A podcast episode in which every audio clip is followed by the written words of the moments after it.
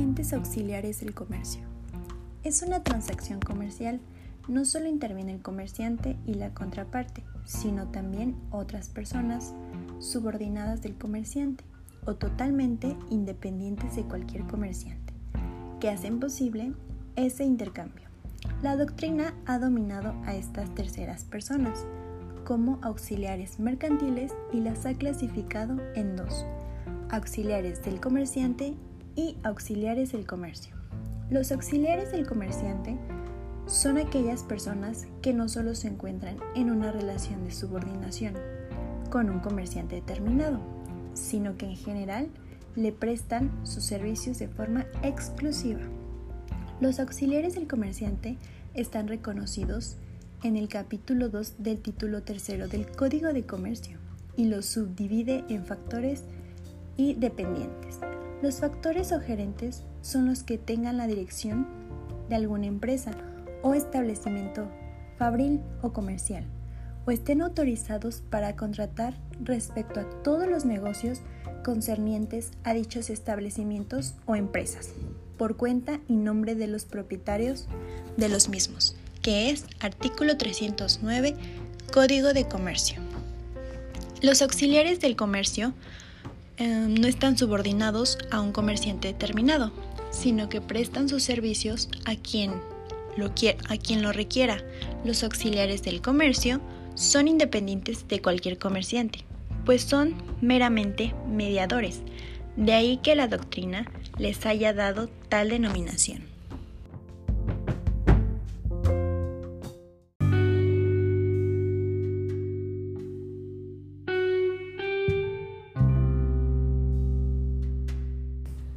Deberes del comerciante. Derechos y deberes del comerciante.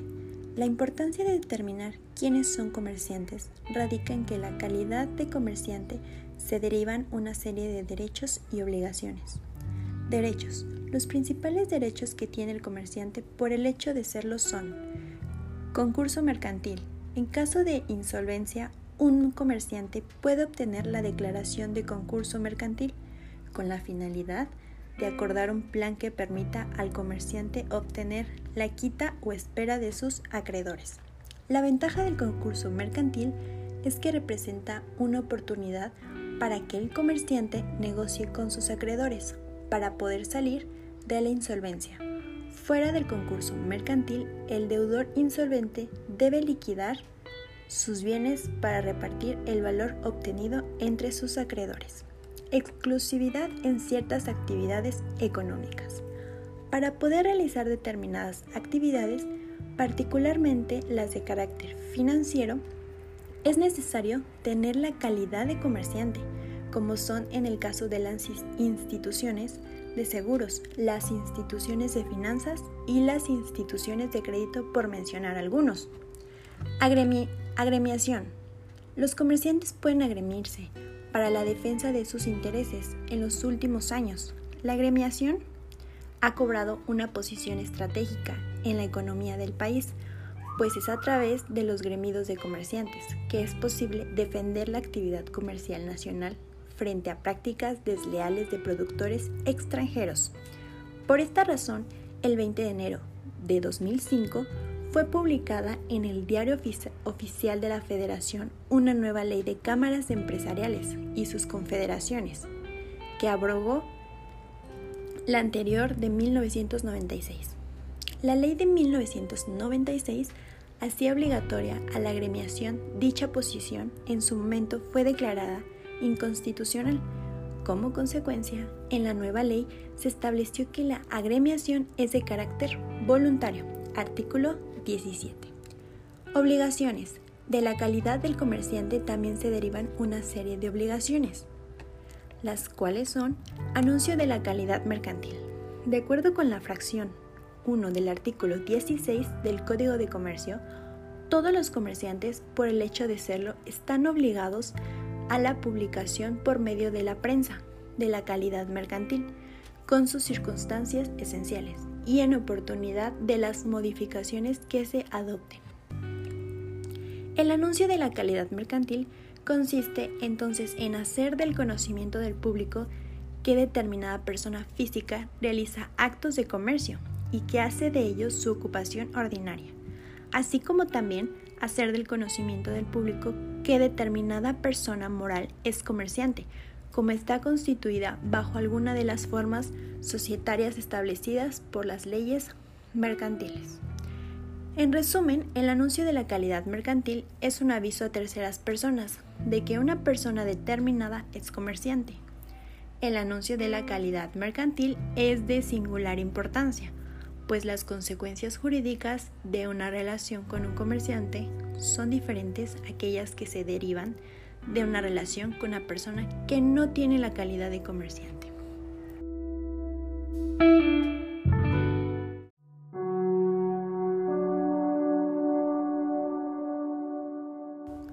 Seguimos con deberes del comerciante. Inscripción en el registro público de comercio. La fracción 2 del artículo 16 del Código de Comercio establece que todos los comerciantes, por el hecho de serlo, están obligados a inscripción en el registro público de comercio de los documentos cuyo tenor y autenticidad deben hacerse notorios. La razón de requerir estos ciertos actos se inscriban en el registro público de comercio es también dar certeza jurídica en el comercio. Una de las principales funciones de la publicidad en materia mercantil es dar a conocer a los posibles y actuales acreedores de un deudor la situación su patrimonio, de tal forma que el acreedor pueda tomar una decisión informada sobre la aceptación o no aceptación de celebrar un contrato o de ampliar su crédito. De ahí sea tan importante requerir la inscripción en el registro público de comercio de las enajenaciones y la imposición de algún gravemente sobre determinar bienes. El artículo 21 amplía esta obligación al establecer que además de estos actos también se creará un folio electrónico por cada comerciante o sociedad, es decir, impone la obligación a los comerciantes individuales y colectivos de inscribirse en el registro público de comercio para hacer constante determinados los datos a saber, que son nombre del comerciante, clase de comercio u operaciones a que se dedica el comerciante, la fecha en que debe comenzar o haya comenzado sus operaciones, el, el domicilio con especificación de las sucursales que hubiese establecido, sin prejuicio de inscribir las sucursales en el registro del partido judicial que estén domiciliadas. Los poderes generales y nombramientos y revocación de los mismos, si lo hubiere conferidos a los gerentes, factores, dependientes y cualquiera otros mandatarios. Si se trata de comerciantes individuales, personas físicas, también debe anotarse en el folio respectivo. Seguimos con contabilidad adecuada. La fracción 3 del artículo 16 del Código de Comercio señala que todos los comerciantes, por el hecho de serlo, están obligados a mantener un sistema de contabilidad conforme el artículo 33. Conservación de correspondencia. De acuerdo con la fracción 5 del artículo 16 del Código de Comercio, los comerciantes están obligados a conservar la correspondencia que tenga relación con el giro del comerciante. El artículo 47 del Código de Comercio explica en qué consiste esta obligación. Los comerciantes están obligados a conservar debidamente archivadas las cartas, telegramas y otros documentos que reciban en relación con sus negocios o giro, así como las copias de las que se expiden. Competencia legal. El artículo 6 bis del Código de Comercio añade otra obligación para los comerciantes, que consiste en que deben realizar su actividad de acuerdo 93. El comerciante a los usos honestos en materia industrial o comercial, específicamente los comerciantes deben abstenerse de realizar actos que incurran en competencia desleal. Según el artículo 6 bis, la competencia desleal son actos que creen confusión por cualquier medio que sea respecto del establecimiento, los productos o la actividad industrial o comercial de otro comerciante. Seguimos con registro en el Sistema de Información Empresarial Mexicano. El artículo 30 de la Ley de Cámara Empresariales y sus confederaciones establece la obligación para los comerciantes de inscribirse en el Sistema de Información Empresarial Mexicano.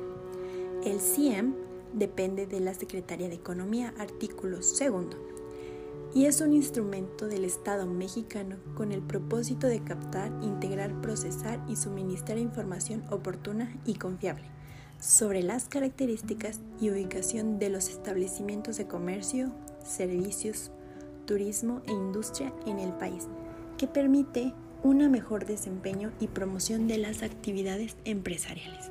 Artículo 29.